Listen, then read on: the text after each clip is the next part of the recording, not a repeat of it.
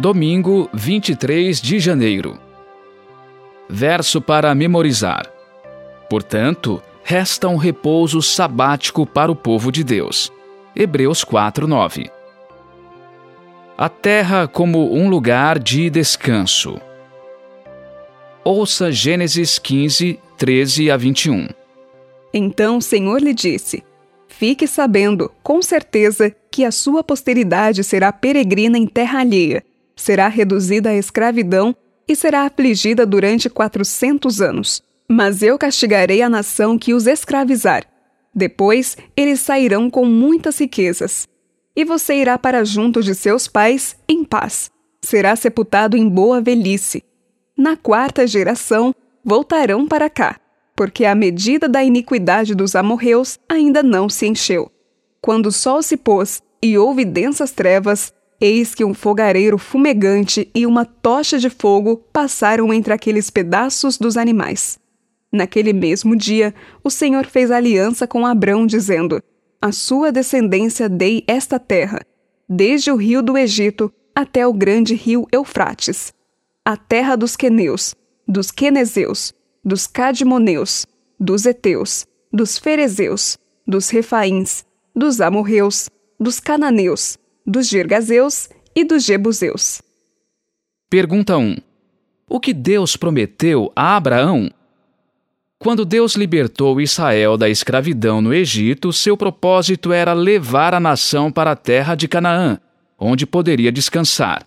A terra de Canaã era a herança que o Senhor havia prometido ao patriarca Abraão por ter obedecido à voz de Deus e deixado seu país.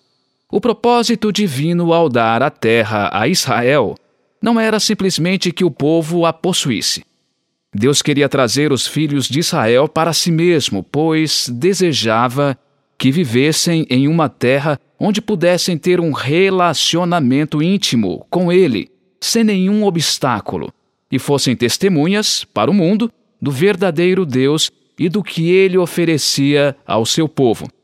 Como o sábado da criação, a terra de Canaã tornava possível um relacionamento íntimo com o Redentor e permitia que desfrutassem de sua bondade. Em Deuteronômio 12, de 1 a 14, o Senhor disse aos israelitas que eles entrariam no descanso, não apenas quando entrassem na terra, mas quando a tivessem purificado da idolatria.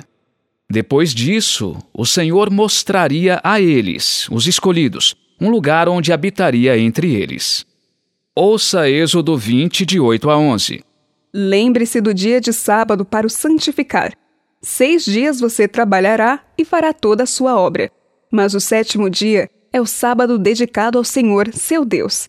Não faça nenhum trabalho nesse dia, nem você, nem o seu filho, nem a sua filha, nem o seu servo, nem a sua serva, nem o seu animal, nem o estrangeiro das suas portas para dentro. Porque em seis dias o Senhor fez os céus e a terra o mar e tudo o que neles há. E ao sétimo dia descansou. Por isso, o Senhor abençoou o dia de sábado e o santificou. Deuteronômio 5, de 12 a 15. Guarde o dia de sábado para o santificar, como o Senhor seu Deus lhe ordenou. Seis dias você trabalhará e fará toda a sua obra. Mas o sétimo dia é o sábado dedicado ao Senhor seu Deus. Não faça nenhum trabalho nesse dia, nem você, nem o seu filho, nem a sua filha, nem o seu servo, nem a sua serva, nem o seu boi, nem o seu jumento, ou qualquer outro dos seus animais, nem o estrangeiro das suas portas para dentro, para que o seu servo e a sua serva descansem como você. Lembre-se de que você foi escravo na terra do Egito, e que o Senhor, seu Deus, o tirou de lá com mão poderosa e braço estendido. Por isso, o Senhor, seu Deus, ordenou que você guardasse o dia de sábado. Pergunta 2. Quais são as duas coisas que o descanso sabático celebra e como se relacionam? Deus conectou o sábado da criação com a libertação do Egito. O Senhor instruiu Israel a observar o sábado como memorial da criação e de sua redenção do Egito. A criação e a redenção estão ambas consagradas no mandamento do sábado. Assim como não nos criamos, não podemos nos redimir. É uma obra que só Deus pode fazer. E no descanso reconhecemos nossa dependência dele, não apenas para a existência, mas para a salvação.